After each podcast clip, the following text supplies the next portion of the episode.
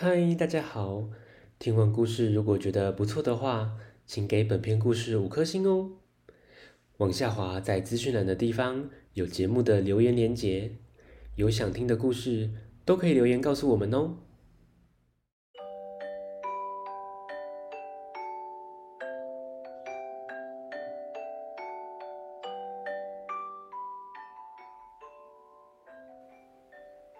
来来来，听故事！欢迎收听大肚鱼说故事。今天要分享的故事是《不一样的朋友》。我们常说鸡飞狗跳，真的是这样子吗？听故事喽！森林里住着许多动物。每只动物或多或少都会有自己的好朋友，其中有一只小狗旺旺和一只公鸡咕咕感情特别好，但是它们常常斗嘴吵架，让人搞不懂它们到底是不是好朋友。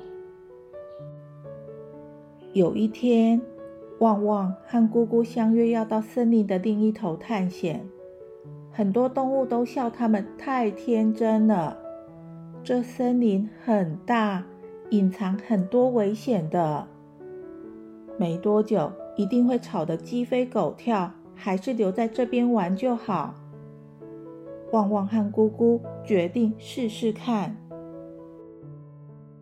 沿途的风景很美，他们边欣赏风景边玩游戏，还发现了神秘的洞穴。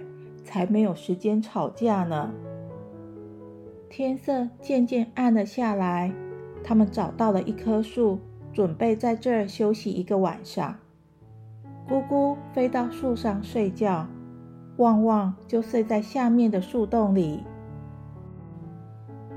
第二天一大清早，咕咕一如往常，早早就起床。哦哦哦！嘹亮的叫声引来了附近一只饥饿的狐狸。狐狸高兴地看着公鸡，边动着脑筋：怎样才能吃到美味的早餐呢？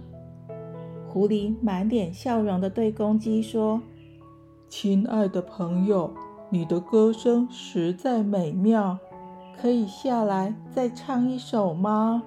你站得那么高，我听不清楚。”这几句赞美的话，并没让咕咕昏了头。姑姑告诉他：“狐狸先生，我很乐意唱歌给你听，但得请你叫醒树洞里的看门先生，他打开门，我才能下去啊。”狐狸不疑有他，就走到树洞前。不料旺旺一跃而出，狠狠地咬住狐狸的尾巴。狐狸痛得惨叫一声，啊！赶紧挣脱逃走了。没多久，姑姑和旺旺继续他们的旅行。走了一小段路后，他们来到了一个荒凉干燥的地区。天气很热，姑姑感到非常的疲惫和口渴。旺旺发现姑姑很不舒服。就提议先休息一下，找水喝。但绕了好几圈，一直都找不到水源。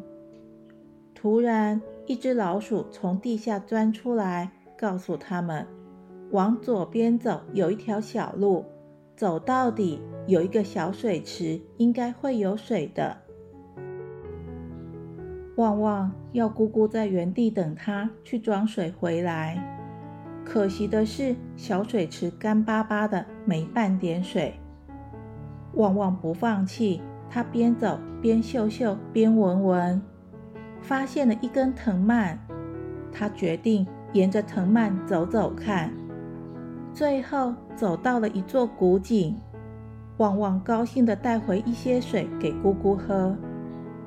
两个好朋友恢复体力后，决定。继续去探险。咦，小朋友机智团结与互相合作是化解危机的法宝。故事结束谢谢大家的收听我们下次见拜拜。